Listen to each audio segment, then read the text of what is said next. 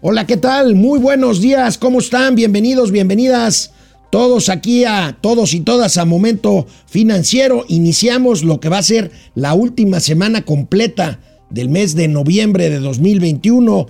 Hoy es lunes 22 de noviembre, precisamente de este año que ya se está extinguiendo poco a poco. Vamos a ver qué tenemos. Riesgos, riesgos por la reforma eléctrica, aunque yo sostengo una teoría que ahorita se las voy a platicar, que escribí en mi columna, en mi columna de hoy lunes. General Motors lanza una advertencia muy seria. Se irá de México si no garantizan condiciones, entre otras, para encaminarse hacia el tema de las energías limpias, hacia el tema, pues General Motors tiene previsto producir ya autos fundamentalmente eléctricos ya en los próximos 20 o 25 años. Tendremos las cifras del empleo. Hoy el INEGI dio a conocer la encuesta nacional de ocupación y empleo. Los riesgos, los riesgos que ve el Banco de México también fundamentalmente inflación y aversión al riesgo y bueno, pues los instrumentos que tiene para paliar este fenómeno global que en México está muy, muy, muy acentuado, el tema de la, infla, de la inflación. Renueva México su línea de crédito flexible con el Fondo Monetario Internacional, platicaré de ello y tendremos también, por supuesto, los gatelazos. Quédense con nosotros, esto es Momento Financiero, empezamos. Esto es Momento Financiero. El espacio en el que todos podemos hablar. Balanza comercial. Inflación. Evaluación. Tasas de interés. Momento Financiero. El análisis económico más claro. Objetivo y divertido de Internet. Sin tanto choro. Sí. Y como les gusta. Peladito y a la boca. Órale. Vamos, réjete bien. Momento Financiero. Bueno, pues como les decía yo ahorita en la introducción, el director general de General Motors México, el señor Francisco Garza, advirtió claramente, claramente, con todas sus letras, que esta empresa podría buscar otros destinos de inversión si no encuentra en nuestro país condiciones de seguridad y de apoyo, sobre todo en los temas ecológicos. Esta noticia pues ha simbrado, ha simbrado eh, a México porque General Motors es una empresa, una de las automotoras grandes, tiene su planta pues ahí en Silao, la otra planta ahí en Ramos Arispe, muy cerca de Saltillo, ahuyenta energía sucia, a General Motors dejaría de invertir en México, dice este Francisco Garza, director general de General Motors, de General Motors de México. ¿Y por qué lo dice? ¿Y por qué lo dice? Vamos a ver algunos de los planes que tiene General Motors eh, pues en su planta, en su, en su proceso de producción global, en el cual tiene tiene pues importantes líneas de producción en nuestro país. Ahí está el plan de General Motors que ofrecerá 30 modelos de vehículos eléctricos a nivel mundial en los próximos años. En Estados Unidos, fíjense, 40% de sus modelos serán con batería eléctrica ya hacia finales de 2025, o sea, ya a un respiro de que esto suceda. En México la inversión inicial será de mil millones de dólares para su producción hasta 2023. Esto si México manda las señales correctas de que vamos en camino a pues a estas energías limpias. ¿Y en qué estamos hablando esto? De la reforma eléctrica de la que ahorita vamos a hablar. General Motors proveerá energía 100% renovable a sus instalaciones en el mundo para 2035. O sea, estamos hablando, estamos hablando no nada más no nada más de los autos eléctricos que ya empezará o que ya empieza a producir General Motors, sino de hacer autos sustentables sus propias plantas de producción. Estamos hablando de utilizar materialmente energías provenientes de fuentes de fuentes renovables, cosa que va en contra cosa que va en contra del planteamiento de una iniciativa que ahí está durmiendo el sueño de los justos, que se supone que en estos días ya de finales de noviembre, principios de diciembre, se iba a discutir en el Congreso y que ya los partidos de oposición, empezando por el PRI, dijeron que se bateaba hasta el año que entra después de las elecciones, de las elecciones de, en donde se van a elegir gobernadores de seis estados de la República a la mitad, a la mitad del año siguiente. Por su parte, el Fondo Monetario Internacional sigue, sigue lanzando alertas sobre este asunto de que México insista en su reforma energética y pues vemos eléctrica y vemos eh, la nota de primera plana, la principal del periódico El Financiero, dice reformas en el sector eléctrico afectan el clima de inversión, dice el Fondo Monetario Internacional, incertidumbre por cambios en favor de Pemex y de CFE, dice dice eh, el Fondo Monetario Internacional. También eh, señala que las modificaciones limitarían la capacidad de los competidores, facilitarían la revocación de licencia y buscan desaparecer a los reguladores. Así, así está. Ahorita hablaremos de la línea de crédito flexible. Pero justamente, pero justamente sobre eso, sobre eso escribió hoy, sobre eso escribió en mi columna. Hago una, hago una reflexión y concluyo que la reforma eléctrica, por lo menos en los términos en los que está planteada, eh, esto es pues materialmente estatizar eh, cualquier participación privada en la energía eléctrica o dejarlas en la cola para privilegiar a la Comisión Federal de Electricidad, esta reforma está muerta. Está muerta y si bien ya la habían desahuciado cuando los propios morenistas hace algunas semanas se dieron cuenta de que no cuentan con los votos suficientes para obtener la mayoría constitucional, la mayoría calificada que se necesita para esto, que es justamente una reforma constitucional, bueno, se había desahuciado con esto, pero los santos óleos vinieron en Washington. Los santos óleos vinieron, ¿por qué?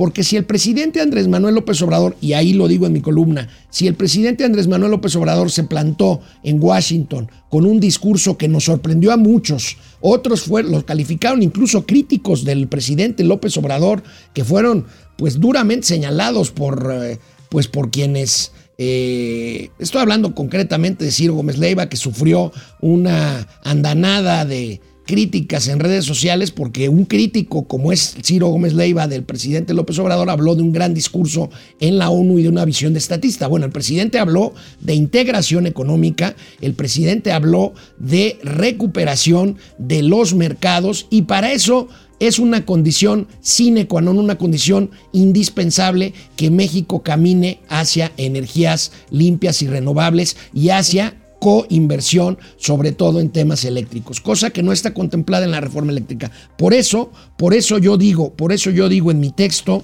en mi texto, que, eh, eh, que la reforma, que la reforma eléctrica está, está eh, pues ya más que desahuciada, ya con santos óleos, por no decir que ya descansa en paz, por lo menos en los términos en los que está planteando. Pero vaya, el sorprendente discurso de Andrés Manuel López Obrador en la cumbre trilateral reivindicó precisamente, como les decía, el libre comercio y la necesidad plena de integración norteamericana, lo que sin duda llega, lleva aparejado un compromiso de modernización energética y sustentabilidad ambiental que son insostenibles con la visión de la necia reforma estatizadora de eh, la 4T en materia eléctrica.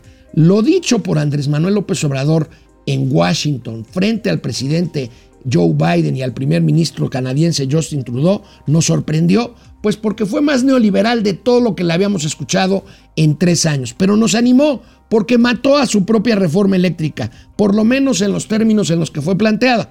Que esta, digo yo, descanse en paz, aunque seguramente en sus estertores de la muerte tratará de sacar raja política a favor de Morena y su líder absoluto. ¿Por qué digo esto?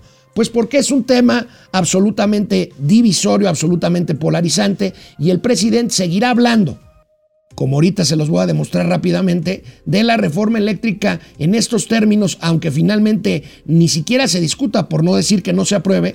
¿Por qué? Porque esa es una estrategia para dividir a su oposición de, de cara a los comicios, como les decía, del año que entra, tanto el tema, si se llega a dar, de la revocación de mandato como el tema de las seis elecciones para gobiernos estatales. Y para muestra, para muestra un botón. El día de hoy, el día de hoy, el presidente confirma hasta el momento mi teoría de que este tema seguirá usándose por lo menos por con motivos, con motivaciones y con este, consideraciones políticas, porque veamos lo que dijo esta mañana en la mañanera el presidente, su primera mañanera desde aquel discurso en Washington, porque el viernes no hubo conferencia mañanera y el sábado y domingo no hubo declaraciones eh, políticas del presidente Andrés Manuel López Obrador. Vamos a ver lo que dijo esta mañana en, en, el Palacio Nacional.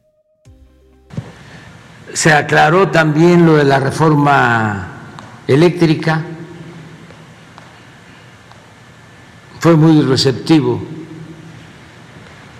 el primer ministro. Le dije que habían utilizado la bandera de las energías limpias para hacer negocios sucios. Le expliqué a detalle cómo habían saqueado al país en los últimos tiempos. Me permitió informarle para que no se prestaran nuestras acciones a malas interpretaciones. Fue muy bueno, por eso la reunión. Le dije de que con la privatización del petróleo habían entregado 110 contratos o concesiones a empresas extranjeras y nacionales y que solo dos estaban invirtiendo y que el resto había utilizado los convenios para especular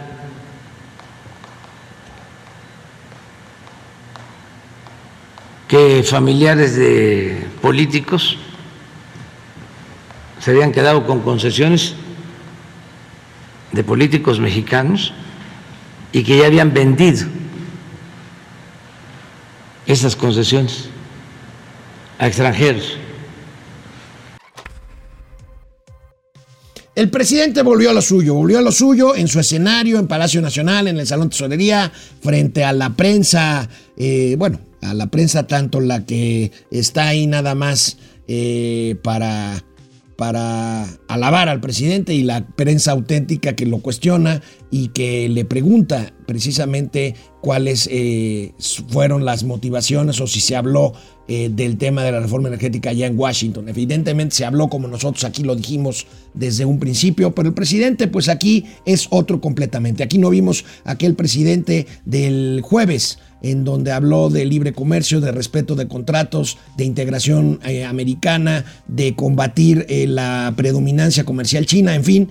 Entonces, entonces yo, yo reitero, RIP a la reforma eléctrica, por lo menos en los términos en los que la hemos conocido, pero mientras tanto, el presidente seguirá usándola para polarizar, para dividir a su oposición, pero bueno, en el Inter pondrá nerviosa a las empresas. Ahí está ya la advertencia de General Motors. Vamos a ver qué sigue, vamos a ver eh, cómo marchan los trabajos derivados de los compromisos de la cumbre trilateral, trilateral de Norteamérica. Vamos, vamos a hacer una pequeñita pausa para leer sus comentarios eh, que estamos recibiendo aquí y regresamos con la estructura del programa.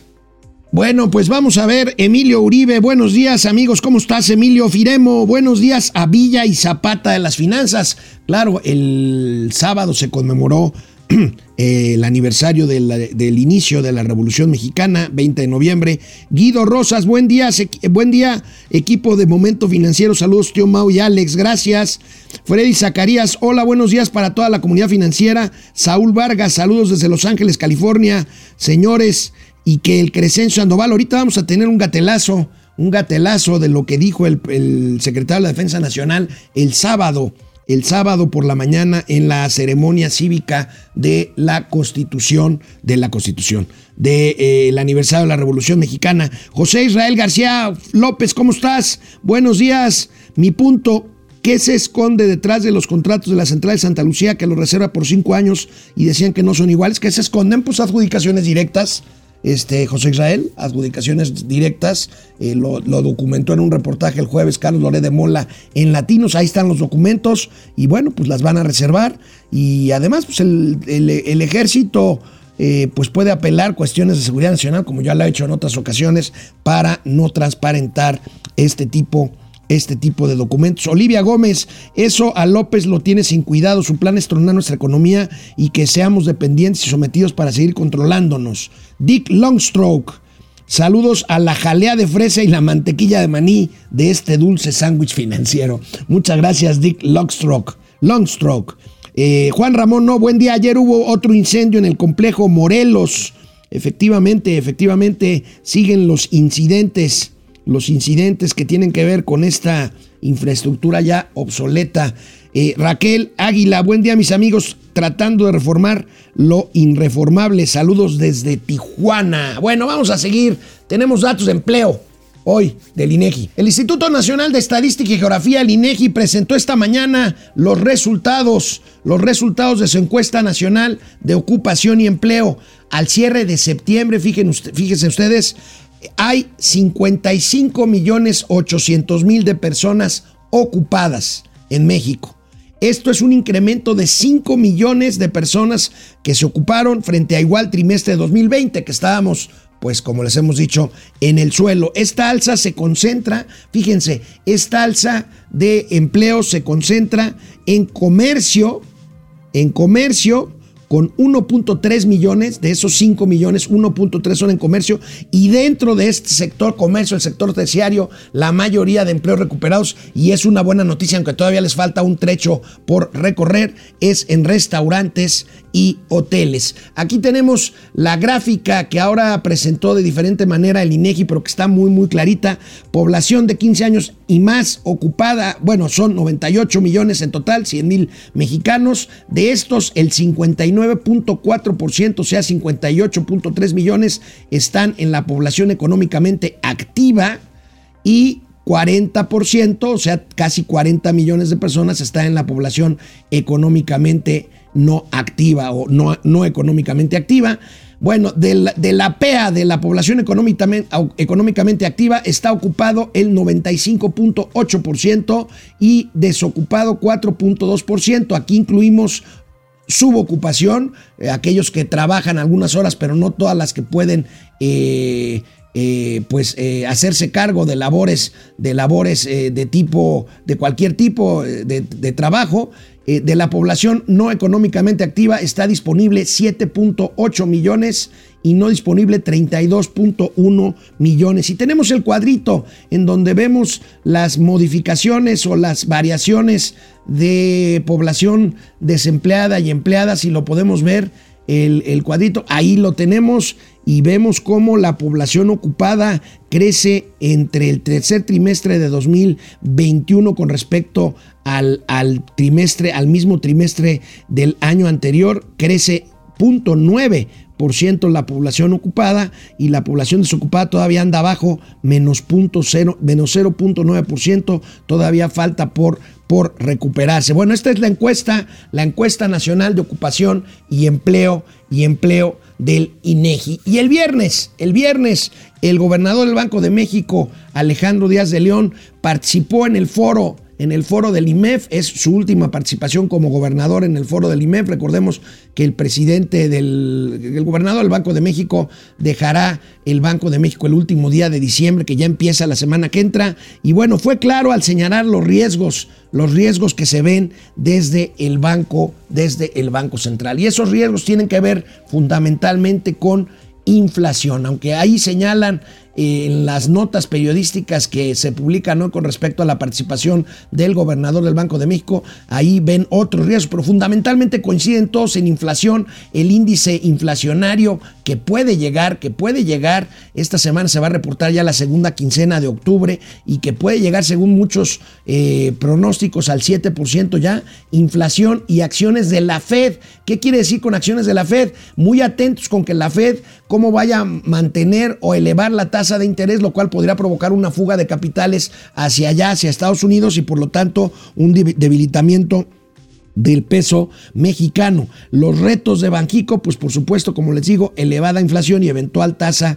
de interés en Estados Unidos, dice, dice el gobernador del Banco Central, el señor Alejandro, Alejandro Díaz de León. Y bueno, pues hablando, hablando de estos temas, eh, el viernes, ya en la tarde, noche, eh, conocimos eh, esta decisión, este acuerdo eh, de la Secretaría de Hacienda, del Banco de México y la Comisión de Cambios con el Fondo Monetario Internacional. Recuerden que nosotros tenemos una línea de crédito flexible que pocos países tienen. Es una línea disponible de crédito que se usa o se debería de usar para casos eh, de emergencia, para coyunturas difíciles. Hay muchos que pensamos que esta línea de crédito pudo y debió de haberse usado el año pasado en la más profunda crisis de la pandemia. No se hizo así, ya se renovó. Vamos a ver la historia reciente de esta línea de crédito flexible. Bueno, la historia completa de la línea de crédito flexible con el Banco de México. Ahí tenemos la primera vez en 2009, un año por 47 mil millones de dólares. De ahí fue creciendo incluso hasta 88 mil millones de dólares, 86 mil millones de dólares que estaban disponibles cuando se firmó en el 29 de noviembre de 2017 una línea de crédito flexible por dos años, se revisó a 74 mil millones y ahorita queda, queda renovada, pero nada más que un monto menor, 50 mil millones de dólares eh, al mes. Eh, bueno, en el anuncio que fue el viernes 19 de noviembre del 21, dos años tendremos esta línea de crédito flexible, pues vamos a ver si se utiliza, vamos a ver si se utiliza en los próximos meses, en los próximos 24 meses de los años 2022 y 2023. Esta es una buena noticia en vista desde el punto de vista general. Eh, por supuesto, las autoridades dicen que es un signo de confianza en el manejo de las finanzas públicas mexicanas. Sin embargo, el Fondo Monetario Internacional, al igual que las calificadoras que han mantenido la calificación precisamente de la deuda soberana y el grado de inversión de México, pues advierten estos riesgos, estos riesgos que genera la incertidumbre por las señales encontradas en materia de certidumbre, certeza en la inversión. Tenemos ya tres años tres años de no crecer la inversión, la inversión eh, pues fija bruta, que es eh, pues una condición sine qua non absolutamente necesaria para poder aspirar a lograr mejores niveles de desarrollo, de desarrollo económico. Y bueno, el viernes nos quedamos aquí en la chistera con, con una nota del Infonavit que era importante, ya no nos dio tiempo darla, tuvimos muchísima información, pero bueno, 32 millones de derechohabientes del Infonavit que no están activos, o sea, que no tienen una relación laboral en la actualidad, pero tienen puntos acumulados del Infonavit, recursos por ahí en el fondo de vivienda del Infonavit, podrían acceder a un crédito bancario usando como enganche primera garantía precisamente estos recursos que tienen en el Infonavit. Este programa ya se había lanzado, yo recuerdo un programa de cofinanciamiento o cocrédito con la banca comercial hace algunos años, pero bueno, aquí están dando esta opción pues eh, para tratar de pues tratar de revivir eh, el crédito, el crédito hipotecario y dar una eh, buena oportunidad de uso a quienes tenemos esos recursos por ahí eh, dentro de, si ustedes se fijan en, en, el, estado de cuenta de la Afore, hay una subcuenta de vivienda y bueno, pues ahí están estos recursos que eventualmente se podrían utilizar para obtener un crédito bancario por parte por parte de los derechohabientes del Infonavit. Bueno, pues si quieren vamos a leer cómo andamos de tiempo, estamos bien de tiempo. Vamos a leer comentarios eh, de, de, todos ustedes, que hay bastantes, están bastantes conectados hoy lunes, lo cual me da muchísimo gusto, se los agradezco. Aquí estamos, aquí seguimos, Fidel Reyes Morales.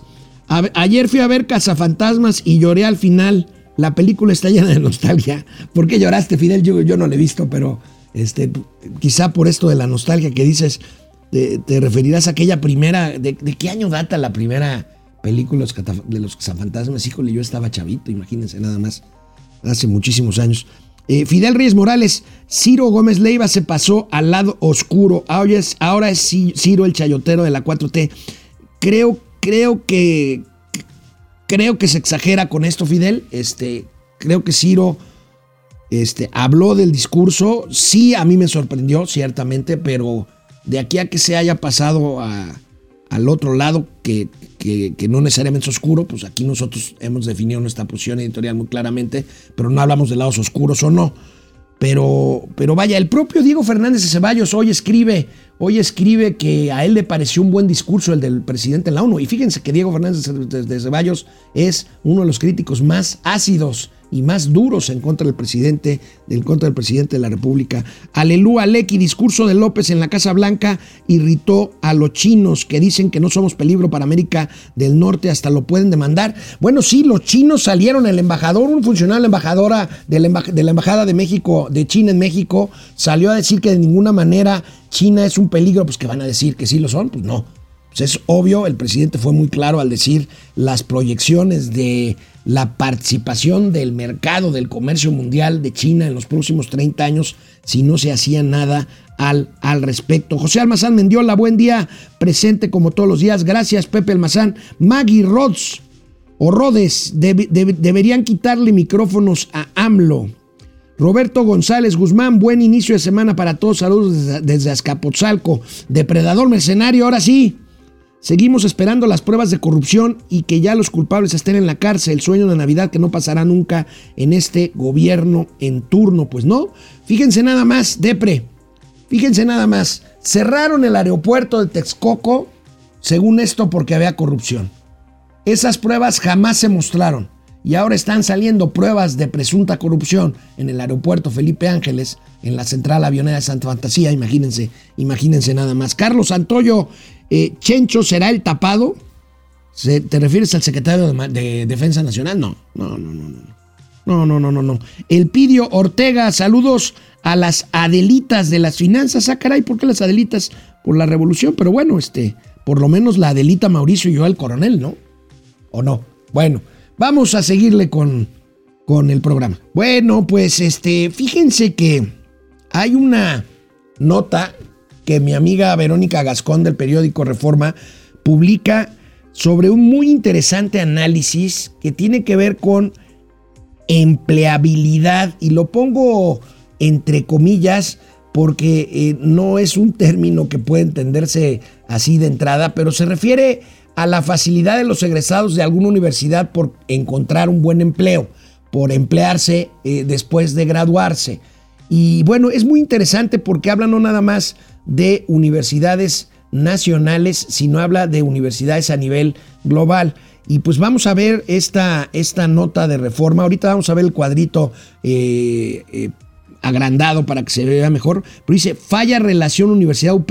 O sea, está diciendo que solamente el TEC de Monterrey y UNAM son los mejores en empleabilidad. Pero aquí vemos, miren, a nivel mundial, el MIT, el Instituto Tecnológico de Massachusetts, que es pues una institución de renombre mundial, 96% de empleabilidad entre sus egresados, la Universidad de Stanford 96.8, la UCLA, la Universidad de California en Los Ángeles 83.6 de, empleabilidad, la Universidad de Sydney en Australia 99.6% y la Universidad de Harvard también muy muy, muy, muy prestigiada, 76.6%. En América Latina solo destaca el Tecnológico de Monterrey con un eh, ratio importante de 89.3, sí, 89.3%. La Universidad Pontificia Católica de Chile, que es una universidad también muy prestigiada allá en Santiago de Chile, 88.9%. La UNAM cae hasta 50.3% y la Universidad de los Andes, eh, también en Chile, eh, es, en, es, en, Chile o en Argentina, no recuerdo, ahorita lo checamos, 55.5% este, de empleabilidad. Ahí tienen, fíjense lo interesante.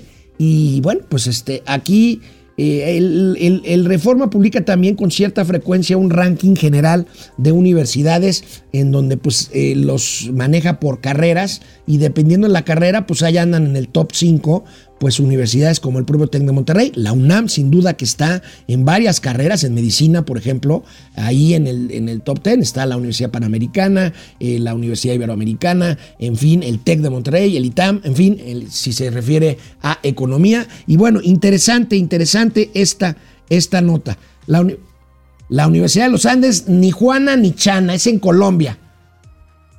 Está, tiene campus en Bogotá y en Cartagena, gracias Argenis Castillo. Y bueno, pues vamos a ver, las empresas, las empresas no están solicitando crédito bancario por distintas razones. Hemos estado comentando aquí en Momento Financiero que el tema del no crecimiento del crédito bancario tiene que, ver más con un problema de demanda que de oferta. La oferta ahí está, los bancos están suficientemente capitalizados, tienen dinero para prestar, pero sin embargo los clientes, y en este caso los clientes, personas morales, las empresas no están solicitando crédito. Vamos a ver por qué, por qué razones. Eh, primero, huyen firmas de los bancos, se titula Reforma el día de hoy. Eh, un 81% de las empresas no usó nuevo crédito de las instituciones de financiamiento y no se reactiva la demanda. Fíjense, empresas que no utilizaron nuevos créditos bancarios porcentaje tercer trimestre de 2021, no solicitaron 74.4%. O sea, de plano no les interesa, no ven una buena condición ahorita, no creen que sea un buen momento para pedir prestado o no tienen los flujos para comprometerse a pagar las mensualidades de un crédito o las semestralidades de un crédito. Lo solicitaron y fue rechazado solo un 3.2% de quienes eh, eh, fueron encuestados para este estudio. Lo solicitaron y está en proceso de autorización 2.5% y lo solicitaron y les fue otorgado, pero lo rechazaron las propias empresas por ser muy caro, o sea, por cobrarles demasiadas tasas de interés. Factores limitantes para utilizar nuevos créditos por parte de las empresas mexicanas. La situación económica general, 57.8%.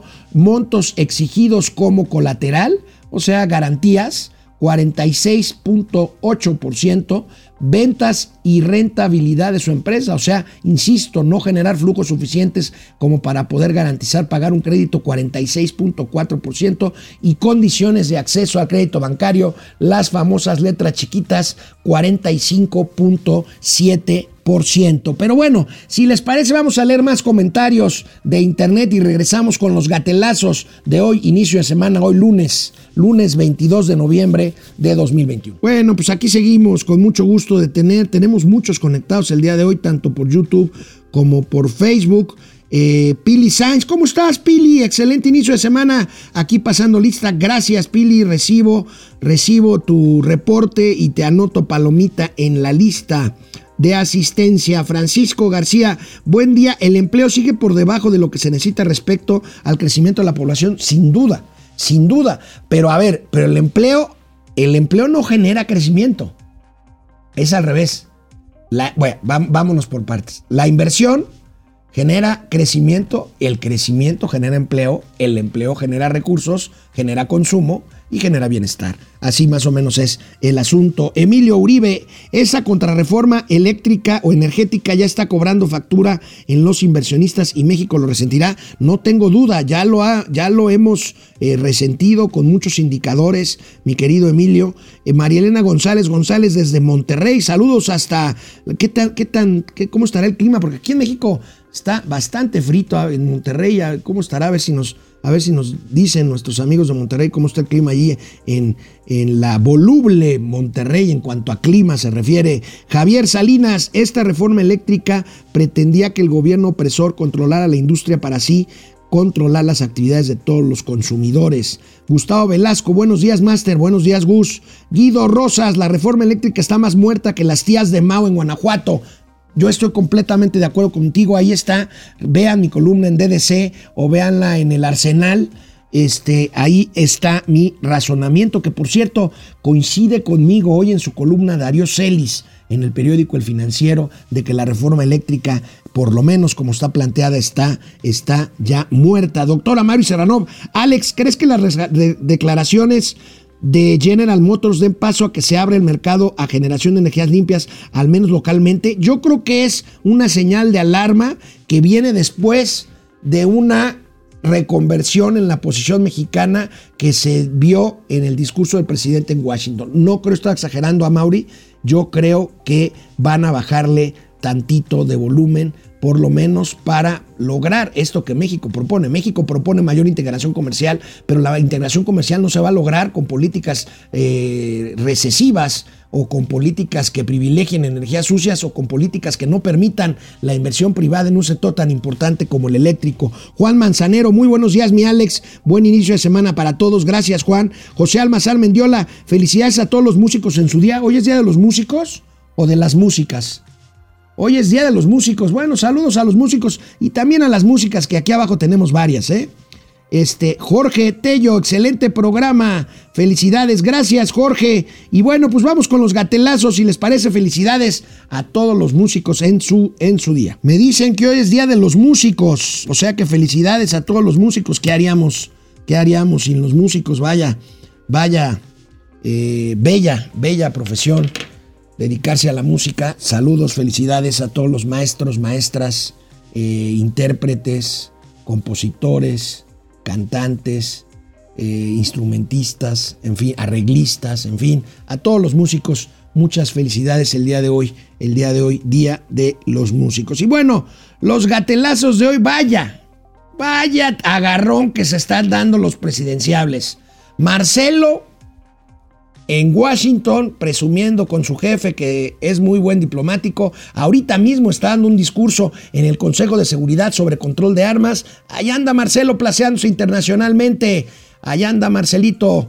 Este, por otro lado, por otro lado, Claudia Sheinbaum, vaya, vaya revuelo que causó esta portada de la señora Sheinbaum, la jefa de gobierno de la Ciudad de México, en el suplemento semanal eh, que, publica, que publica los eh, domingos el periódico español El País. Ahí tienen a una muy, muy, muy, muy, muy bien trabajada fotografía de Claudia Sheinbaum, impecablemente, impecablemente vestida, viendo hacia, hacia Palacio Nacional, ¿acaso? Yo creo que sí, pero bueno, más allá de los comentarios que desata una publicación como esta, vean nada más el primer párrafo de la nota de la entrevista con Claudia Sheinbaum. Es un verdadero gatelazo, una joya. Dice, el día que se anunció el fin de la guerra de Vietnam en abril de 1975, una niña mexicana de 12 años se sintió orgullosa. Ella había contribuido al final de ese conflicto que tenía en vilo a medio mundo con su protesta en la escuela unos meses atrás.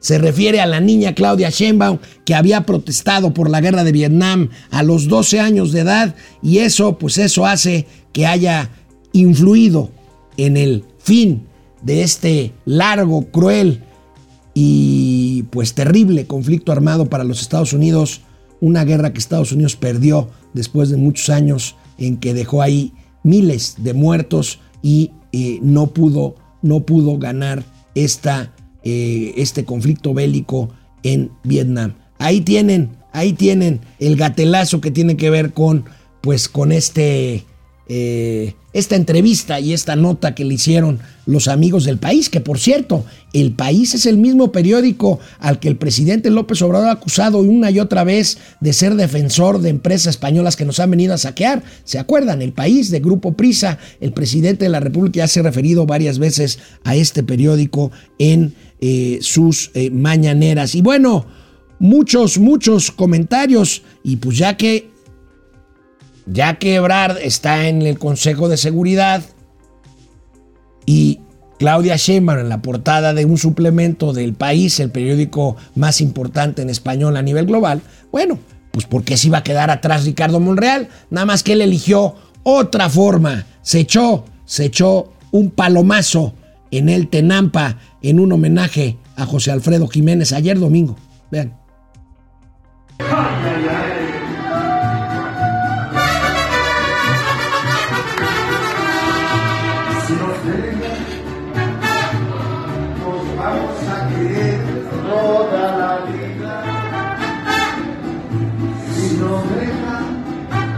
nos vamos a ir a un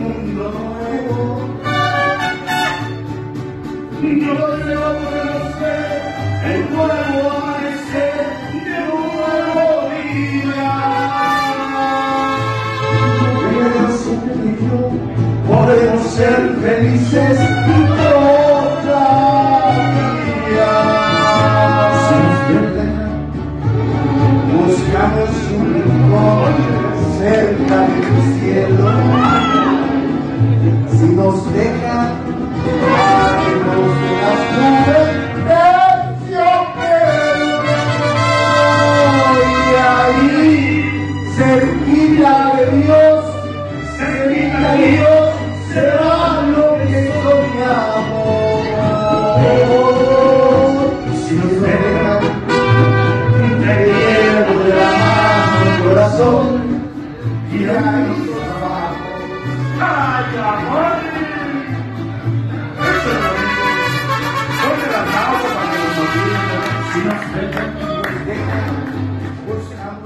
De Monreal para la presidencia. Bueno, no pueden decir que no le echa ganas. Desentonado no es. No me lo vayan a tomar como una posición política de mi parte.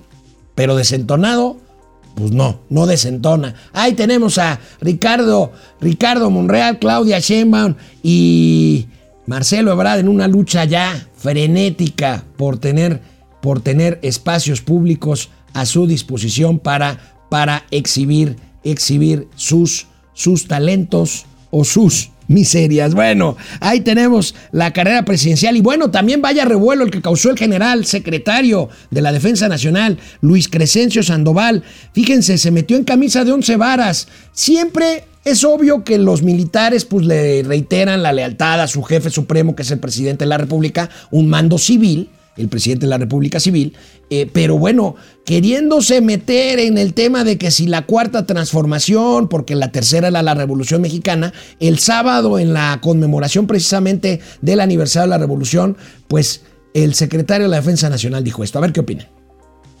En este sentido, las Fuerzas Armadas y la Guardia Nacional vemos en la transformación que actualmente vive nuestro país el mismo propósito de las tres primeras transformaciones, el bien de la patria.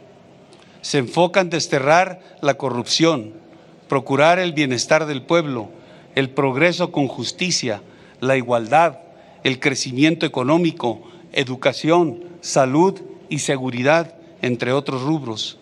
Como mexicanos, es necesario estar unidos en el proyecto de nación que está en marcha, porque lejos de las diferencias de pensamiento que pudieran existir, nos une la historia, el amor por la tierra que nos vio nacer y la convicción de que solo trabajando en un mismo objetivo podremos hacer la realidad de México, esta realidad que cada día sea más prometedora.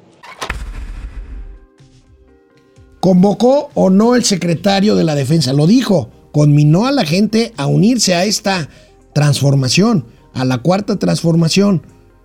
Esto, si es así, de hecho, desató un revuelo tremendo. Ya incluso la senadora Lili Telles lo emplazó a ir a explicar al Senado de qué se trata, porque los militares no pueden de acuerdo con el propio reglamento del ejército mexicano, no pueden inmiscuirse en política a menos que tengan licencia. Es obvio que el general secretario no tiene licencia eh, para eh, desempeñarse como civil o como eh, pues un promotor político.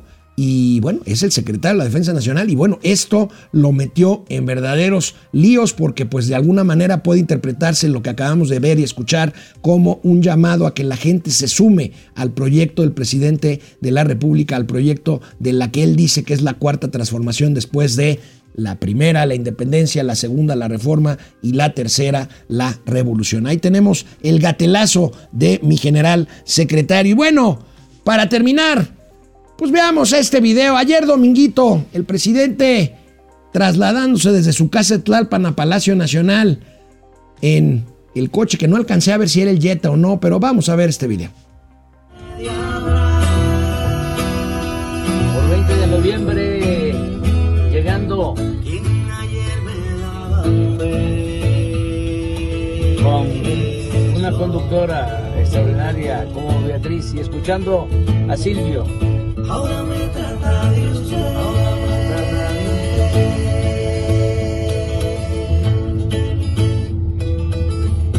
Yo no quiero aprender eso. Yo no quiero aprender eso